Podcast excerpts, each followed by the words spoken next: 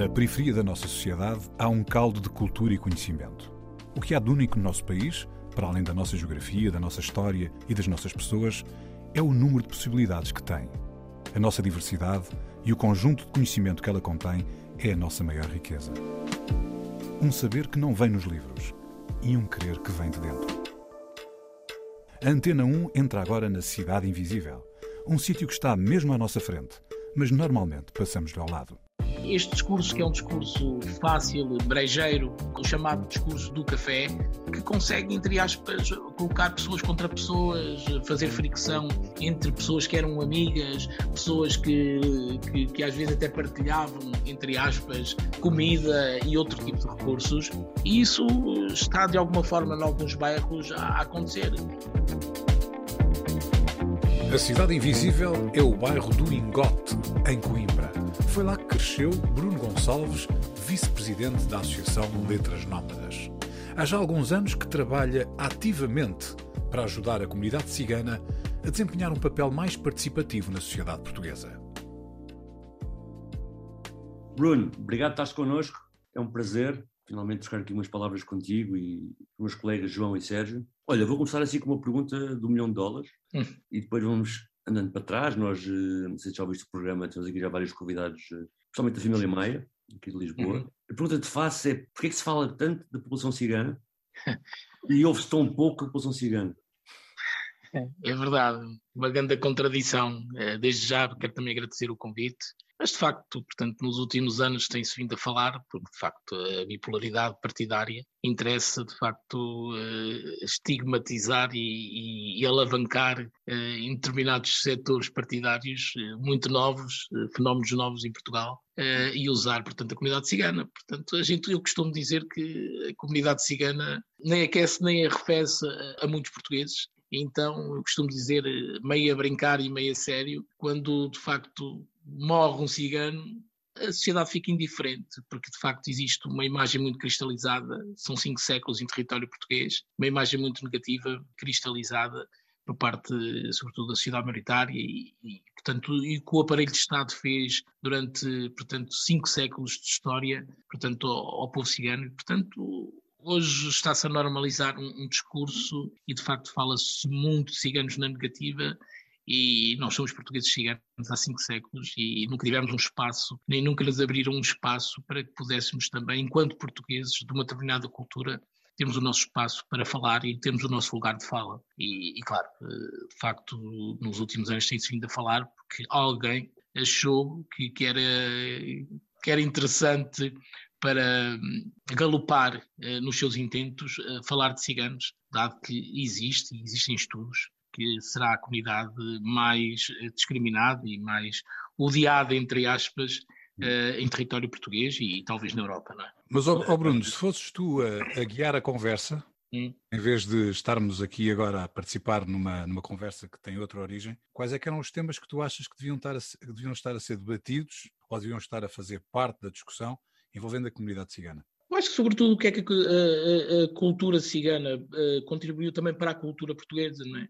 Sobretudo eh, questões também ligadas um bocadinho à, à, arte e à cultura. Eh, eu acho que há muita coisa, mesmo a questão da economia. Eh, o que é que a comunidade cigana, por exemplo, nas décadas anteriores, contribuíram para a economia portuguesa? Antes do êxodo rural e mesmo até um pouco depois do êxodo rural. Comunidades ciganas eram os únicos que levavam os produtos às aldeias e vilas que normalmente não tinham acesso, portanto, às grandes cidades para comprar produtos comunidade cigana tem também ela uma contribuição enorme na, na economia do país. Claro que normalmente há uma tendência para esconder ou para omitir todos os feitos né, da comunidade cigana. Esquecem-se que a mãe do fado nos dizem que é lenda, que é severa.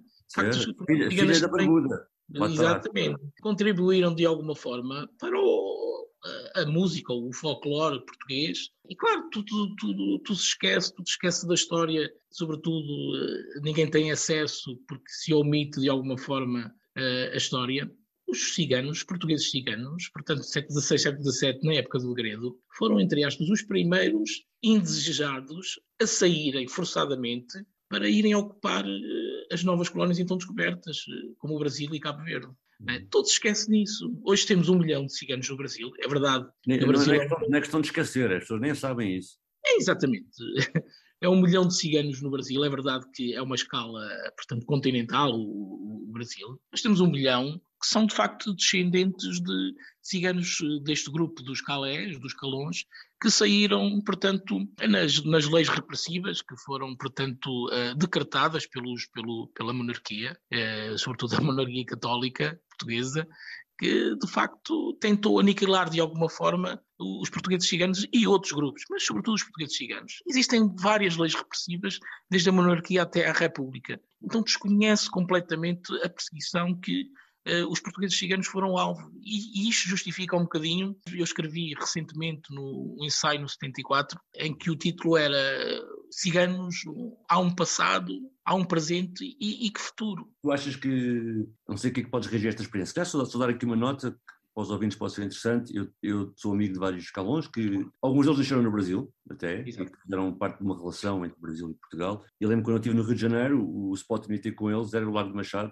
É, exatamente, em São Paulo. Saberem cá essas relações. Agora, eu, eu não sei se não seria interessante para as pessoas ouvirem, porque as pessoas às vezes estão muito habituadas mesmo a desumanizar o discurso mais uh, que as pessoas têm sobre isso. Se não era interessante, estás agora a falar, estás a falar bem, e eu conheço a tua intervenção pública, pensar quando é que tu, Bruno, ao crescer na comunidade, tiveste necessidade de, em que momento ou em que vários momentos viveste, para poderes ter necessidade de criar o discurso que estás a ter connosco agora? Ou seja, que, estando na comunidade, o que é que te levou? Não, não, isto tenho que mexer mais do que estar aqui uh, na comunidade, estar a cruzar-me com os, os locorridos, não é? O que é que tenho que fazer para, para assumir esta postura de ativismo sobre isso? Não é? Quais foram os momentos assim no, na tua criação que te foram eu, sou um cidadão periférico. Eu, entre aspas, não tive condições para escolher onde viver. Portanto, eu vivi, não nasci num bairro social, mas vivi 28 anos num bairro social. Fui, entre aspas, empurrado para as traseiras da, da, da sociedade e, e, comecei a ter, de alguma forma, pouco de reflexão sobre a, a, minha condição, não só a minha condição enquanto português cigano, mas a minha condição de português cigano pobre e tentar me juntar com, com, com outros jovens ciganos e não ciganos de conseguirmos arranjar uma estratégia para, no fundo, afastar tentar projetar um melhor futuro para nós, dado que estávamos ali segregados. Eu vivi num bairro segregado, eh, eu cresci com pessoas que hoje já estão mortas, eh, outros que estão presos, mas também cresci com outras quatro ou cinco pessoas que hoje são pessoas, como, eu, como é que eu ia dizer, profissionalmente bem-sucedidas, mas que lutámos muito para chegar a esse patamar porque as portas se fecham. E é um bocadinho por aí quando eu vejo que a minha comunidade, portanto, é o, o, saco de boxe de uma parte da sociedade, que eu não quero generalizar, houve aí esta necessidade de eu, através da criação de uma associação, Associação Cigana de Coimbra, de eu começar a dar os primeiros passos para tentar, de alguma forma, ser uma voz uh, de protesto contra, uh, portanto, séculos de, de perseguição. E oh, até Bruno, mesmo a própria história. Nós, nós, queremos ir ao detalhe da história. Daqui a bocado contaste-a toda numa frase.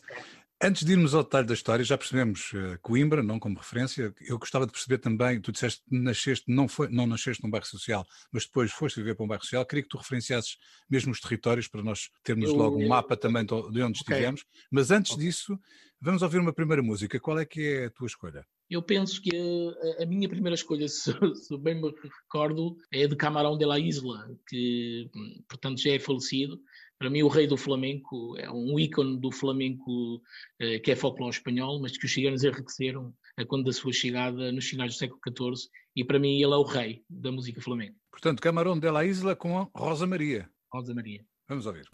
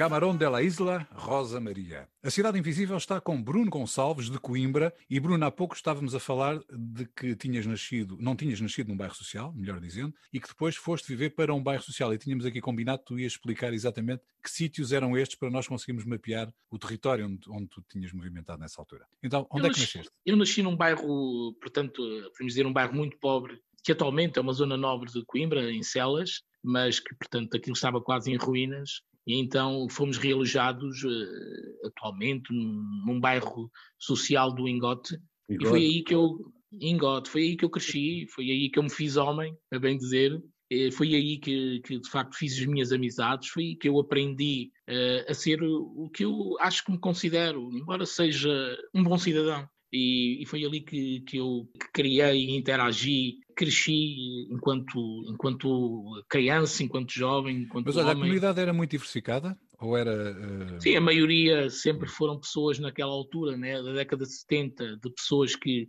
também tem sido um tom pejorativo, de pessoas que vindas, os chamados retornados, e pessoas pobres, eh, portanto, não ciganas, brancas, e uma minoria de, de, de famílias ciganas, uh, que nós fazíamos parte, e, e claro, mas faziam parte ah, da comunidade, não, não estavam sim. isolados da comunidade, certo? Não, não, não, vivíamos, os prédios eram diversos, né? Eu acho que até, portanto, houve uma boa política de habitação, portanto, na altura, política, na distribuição, portanto, dos apartamentos. De que altura é que estamos a falar? Em, em que ano é que foi? Estamos a falar de 78, 79. Ok, portanto, e tinhas, tu tinhas nessa altura que idade? Eu tenho 46, portanto, tinha 3 anos uh, nessa altura, anos, quase a fazer 3 anos. Okay. E, portanto, mas, estavas, mas, estavas, a dizer, mas estavas a dizer que os prédios eram, com, havia uma mistura de, de várias Sim, havia havia pessoas de, exatamente diversificadas, portanto, naquele, naquela altura havia as pessoas eh, que nós chamávamos os, os retornados, portanto, das antigas portanto, colónias, e depois tínhamos também as pessoas eh, brancas, eh, portanto, da sociedade maioritária, que, que eram a maioria eram pobres também, não é?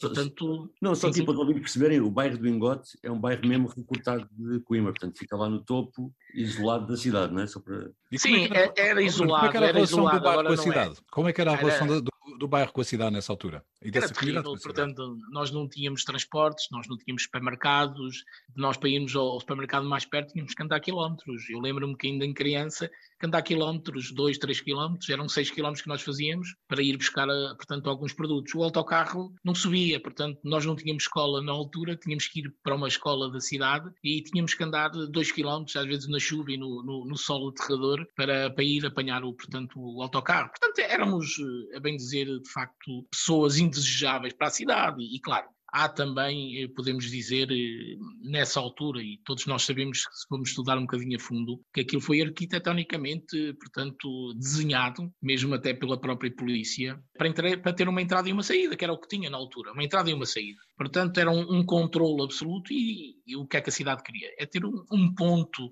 um foco de problemas unicamente naquele espaço. E, e, isso fez com a segregação espacial, não é? é que, que, eles fizeram durante muitos anos, até que a gente conseguisse. Hoje em dia o Ingote é, é das, das zonas podemos dizer, mais bonitas a nível de paisagem, começa a aproximar-se cada vez mais uh, da cidade, que é o que é bom, devido se calhar também à, às estradas, às vias de cintura interna que se tiveram que fazer forçadamente, se calhar, uh, e hoje é um bairro diferente, é verdade, é um bairro diferente, mas começou muito mal. Começou muito tu ainda mal. habitas lá? Tu ainda habitas no. Não, não, não, não habito. Não. Eu, eu, não habito, eu habito agora na Figueira da Foz, porque hum. pronto, casei, a minha esposa raptou-me para aqui entre aspas. Pronto, tenho uma grande ligação com, com, a cidade de Coimbra.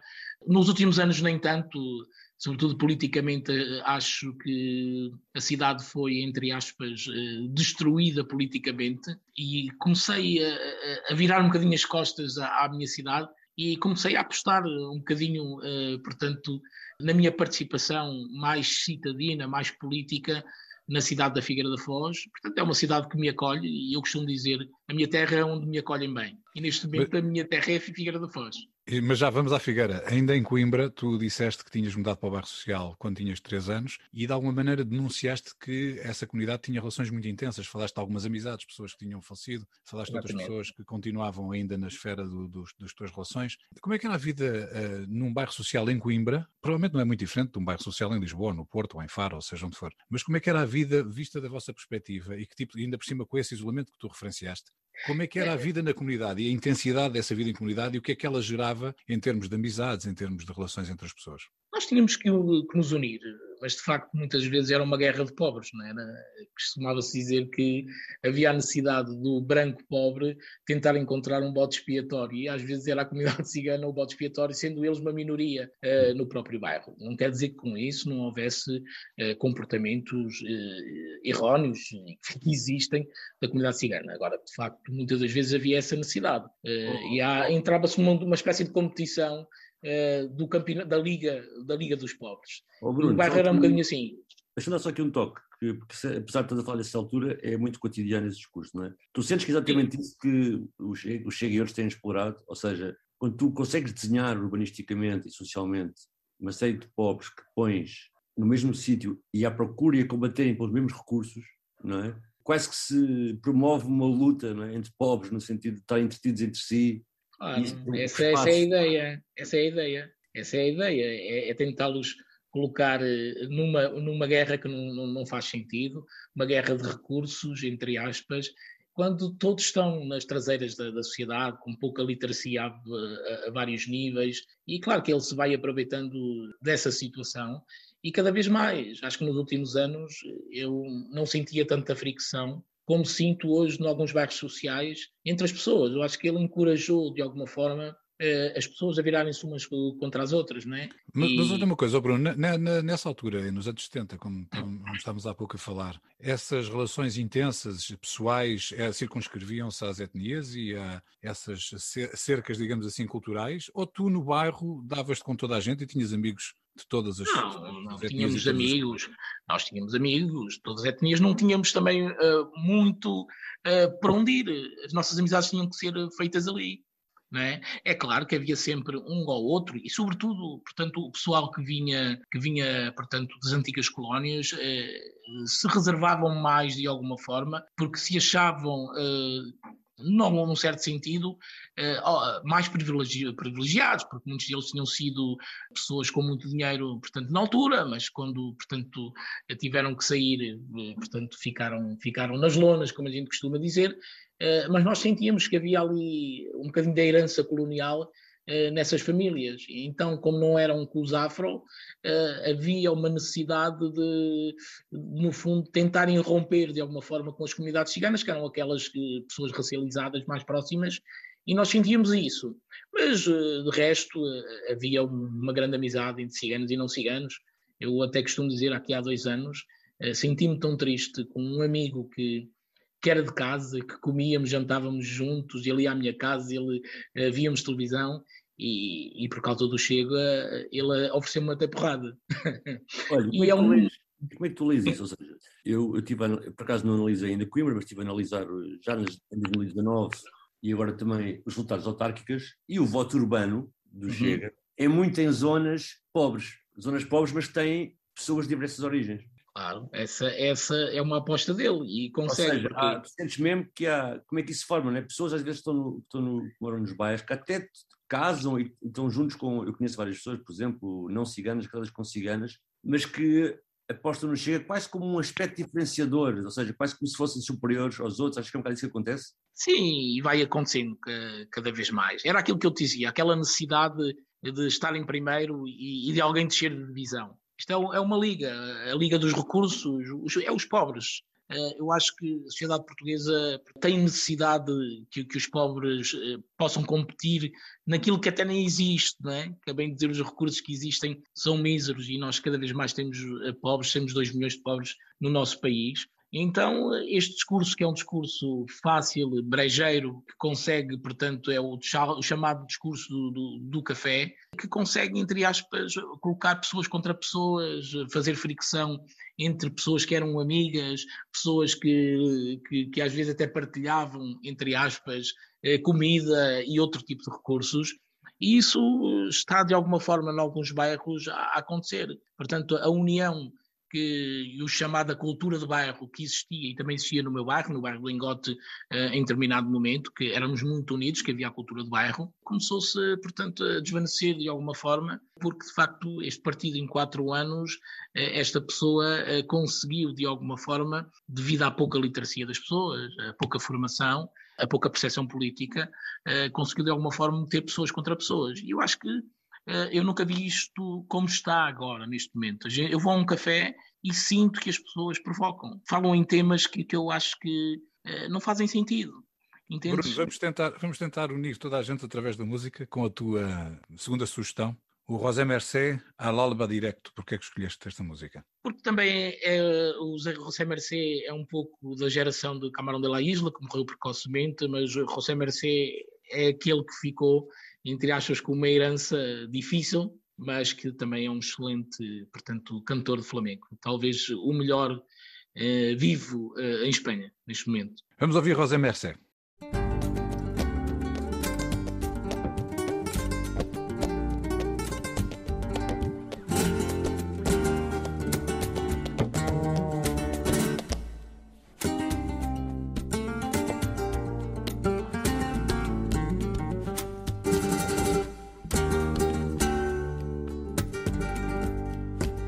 Mercé. amor mío, que temo a la madrugada.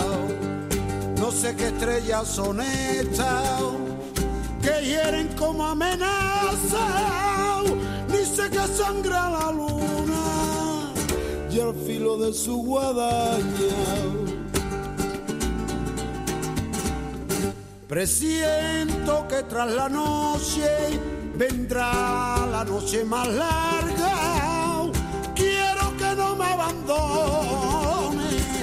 Ay, amor mío, al alba, al alba, al alba, al alba, al alba.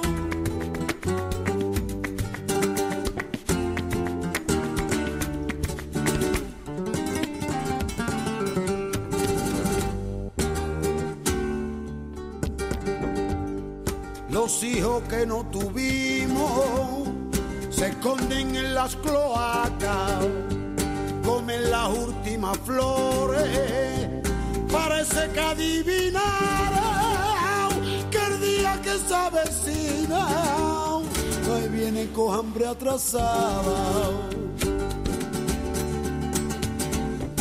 Presiento que tras la noche vendrá la noche más larga.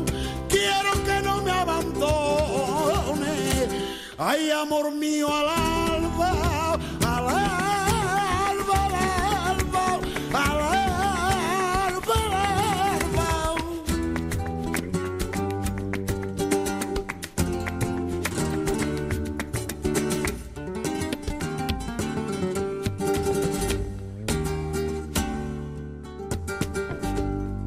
Miles de buitres callados extendiendo sus alas. No te destroza, amor mío, y esta silenciosa danza, maldito baile de muerto, hay por hora de la mañana. Presiento que tras la noche vendrá la noche más larga. Quiero Ay, amor mío, al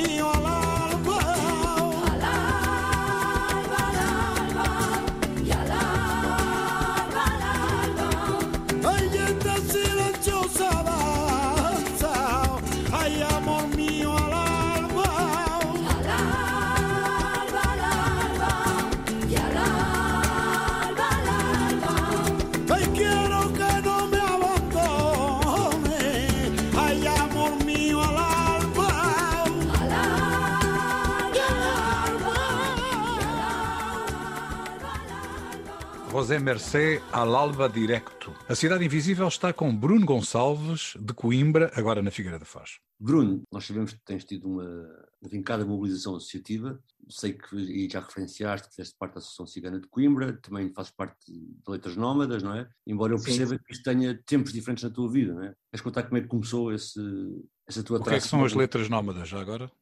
As Letras Nómadas, portanto, é uma associação que tem cerca de 10 anos e que nasce, portanto, da ambição, eh, sobretudo minha e da dona Olga Mariano, que é uma cigana viúva de 73 anos, fez ontem anos, que tínhamos de facto uma ambição de chegar ao país. Portanto, nós trabalhávamos muito a nível local com as nossas associações e achávamos que havia aqui um handicap, uma falha enorme e que precisávamos de uma associação que pudesse de alguma forma unir, portanto, todas as comunidades, fazer um trabalho que não fosse tão local. E acho que. Só, só enquadrar então, portanto, a Olga Mariano, para quem não sabe, como o Bruno já referiu, normalmente estabeleceu-se no Seixal, foi lá que ela começou, certo? Exatamente. Exatamente. A Mucep, não era?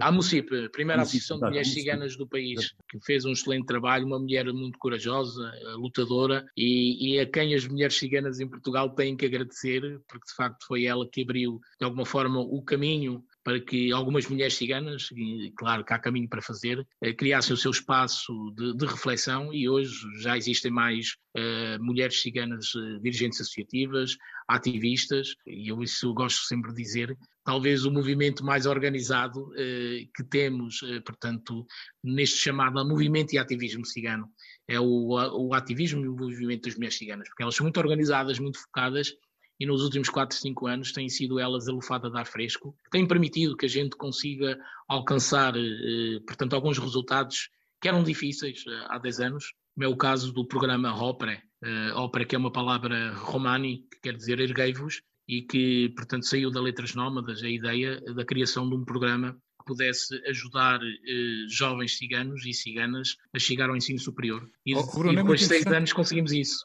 É muito interessante ter um homem aqui a fazer a defesa das mulheres ciganas, ainda por cima, quando normalmente se associa a, a comunidade cigana a alguns algumas situações relacionadas exatamente com... Com, algum machismo e patriarcado, com, não é? Com, com, com, com, a forma como as mulheres se podem expressar e podem seguir o seu caminho. Como é que tu achas que... Uh, o que é que vocês podem fazer para ajudar ainda a ir mais longe? Tu estás a dizer, estás a falar neste movimento ERC, uh, uh, como é que se chamava? Disseste? OPRE. OPRE. OPRE, que quer dizer... Erguei-vos, é o movimento, não é um movimento, é um programa... que é para levar as pessoas a estudarem mais, é para conseguirem ser Exatamente. mais qualificadas. É um projeto de letras nómadas, certo, Bruno? É um projeto de letras nómadas que implementa, mas é um programa de política pública neste momento. Portanto, ele nasceu como um projeto que se chamava o Pré-Chavalé, Erguei-vos Jovens Ciganos, mas depois uh, o próprio governo percebeu que era um excelente programa e já vamos na sexta edição. Eu posso dizer que há resultados que para mim são, são muito bons, que é o facto de neste momento temos 40 jovens no ensino superior, aqueles que querem dizer que são ciganos e que têm orgulho de serem ciganos, e nos, nos últimos seis anos conseguimos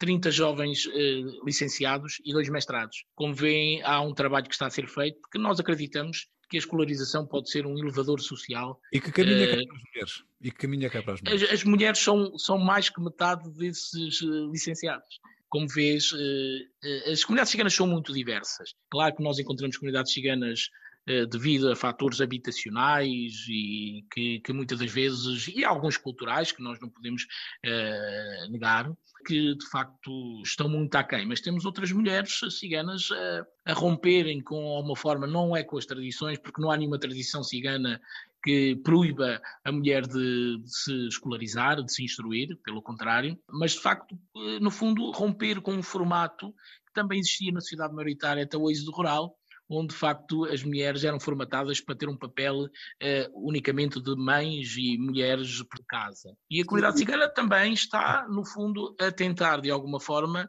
transformar esses caminhos e as mulheres ciganas também. Claro, queríamos, queremos mais, mas eu creio que uh, com a escolarização e com a instrução, sem perderem a sua identidade, eu creio que as mulheres estão a fazer um caminho extraordinário, as mulheres ciganas que estão neste momento neste tipo de movimento. Oh, oh, oh, João, e como é que, mas como é que os jovens ciganos podem participar no movimento? Vocês vão à procura deles? Ou eles. Não, podem... nós temos, nós temos que. É, é, verdade, pronto. Nós também conhecemos uma boa parte eh, da comunidade, temos muitos contactos, temos muitos mediadores e facilitadores que ajudam-nos a isso. Mas normalmente fazemos uma coisa normal que se faz, que é abrir candidaturas e as pessoas candidatam-se e pronto. E nós apoiamos, uh, apoia-se, portanto, essas, esses estudantes com uma pequenina bolsa uh, de estudo, mas acima de tudo com a mediação. A mediação é fundamental porque, sobretudo com as mulheres, nós damos de alguma forma, através da mediação, alguma confiança, portanto, aos pais e, portanto, aos pais e às famílias, para que uh, os seus filhos e as suas filhas consigam alcançar os seus objetivos. E, e, felizmente, isso está a correr neste momento muito bem. Há muita coisa por fazer, estamos no início, mas pronto, para o início acho que é, que é importante em seis anos termos 30 ciganos licenciados e ciganas licenciadas e dois mestrados. Oh, João e Bruno, só lembrar que, e para quem está a ouvir o nosso programa, que se for aos nossos arquivos encontram a entrevista à Débora e Kátia Maia, duas empreendedoras, donas de empresas, que a parte dos seus empregados são homens, uma licenciada, outra não, isto só para demonstrar a quem está a ouvir que dá para tirar o preconceito que as pessoas têm sobre as mulheres ciganas, porque há de facto uma grande diversidade de, de formas de viver. Bruno, vamos ouvir outra música? Agora Daraco, com Sasti Pentali, que quer dizer desculpa, é isso? Quer dizer, Sasti Pentali quer dizer algo que é, que é maravilhoso e que nós todos, enquanto humanos, devemos ter, que é saúde e liberdade. Ah, okay. Sem saúde e liberdade e eu acho que é fundamental numa altura depois de eleições uh, saúde, porque para, para termos força para combater e a liberdade, que é aquilo que nós queremos uh, todos alcançar, sobretudo na democracia em que nós uh, queremos que continue a existir no nosso país. Daraco com Sasti Pentali, saúde e liberdade, é isso? Exatamente.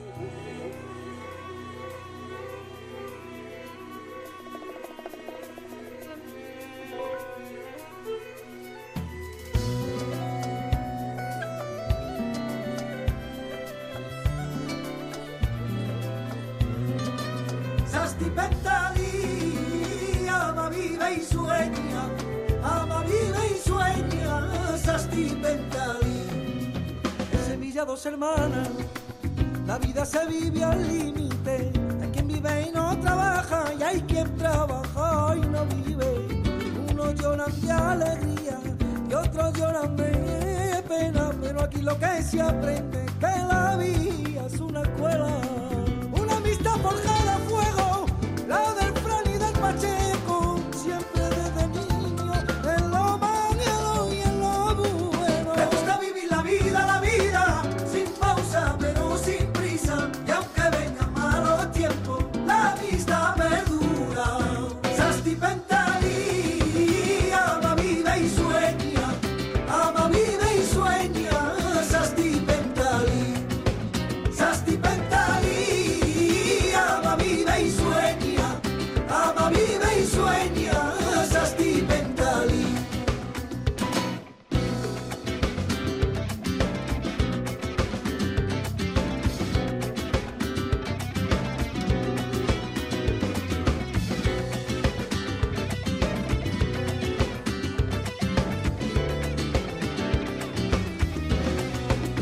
Pacheco, un guerrero que no le teme a nada, acostumbrada a buscarse la vida desde siempre. La lealtad lo primero, que de eso poco queda. Con su amigo Fran el Bimba no hay tormenta que le venza. Las malas lenguas que hablan y dicen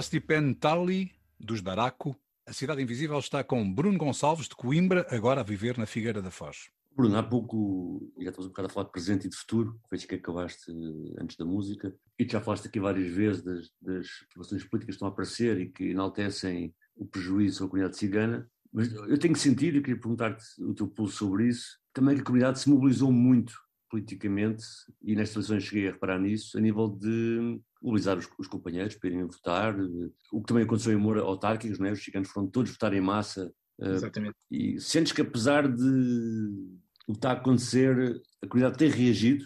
Sim, a comunidade tem reagido de alguma forma. De facto, são, são, é um voto de reação, não é um voto de, de convicção, uh, mas eu acho que é importante. Acho que nas últimas três eleições nas presidenciais, nas autárquicas e agora nas legislativas, tivemos de facto a comunidade cigana a votar como nunca. E claro, é importante que também eles possam aparecer nesses espaços para que os próprios políticos vejam de alguma forma que estas pessoas podem também dar a vitória de alguma forma a quem tem essa ambição de chegar ao poder. É?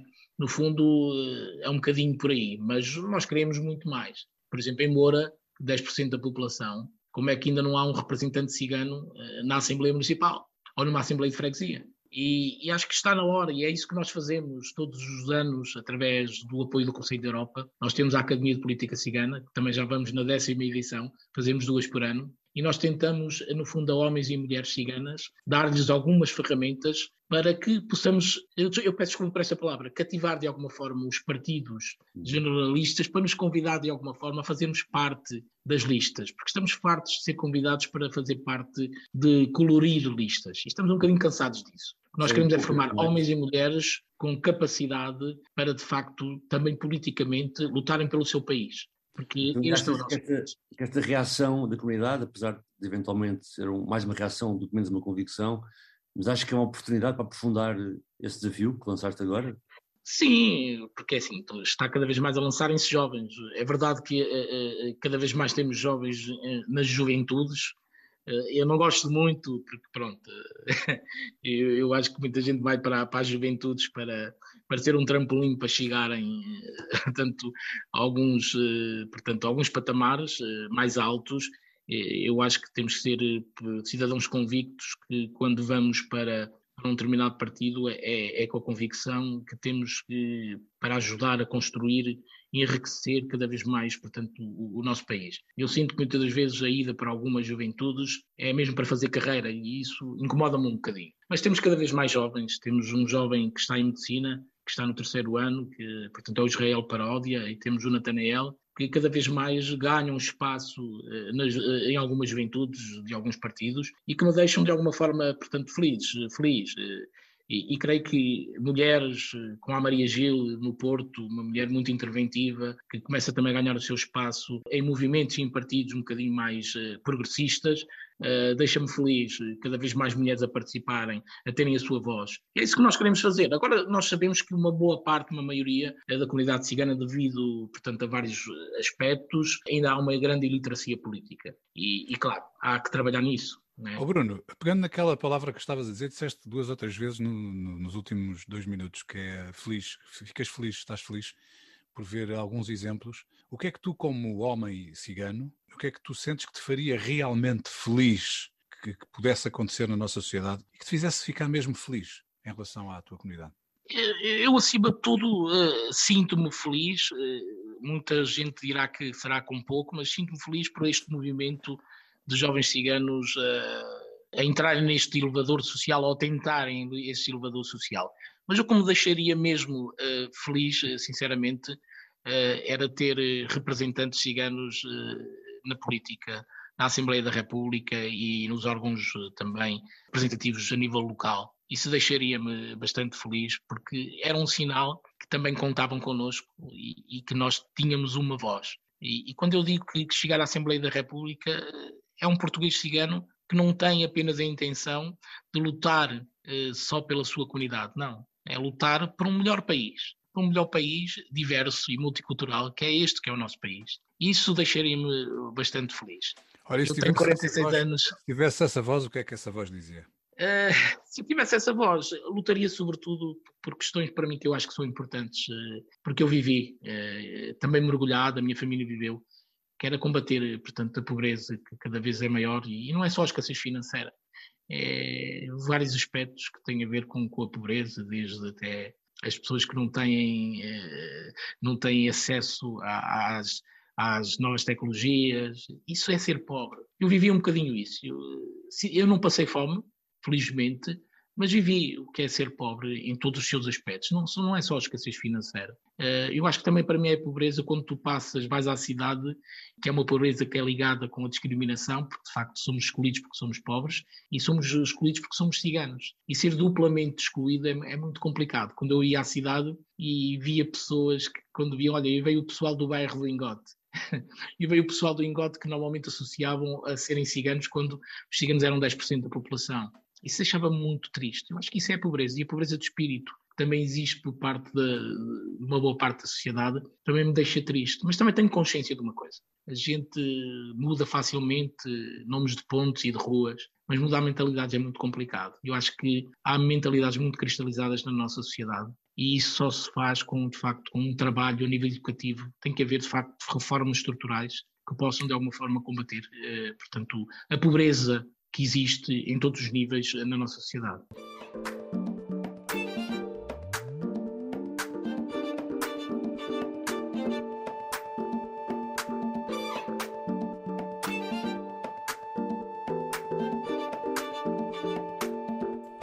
Gonçalves, vice-presidente da Associação Letras Nómadas. Há já alguns anos que trabalha ativamente para ajudar a comunidade cigana a desempenhar um papel mais participativo na sociedade portuguesa. A Cidade Invisível é o bairro do Ingote, em Coimbra.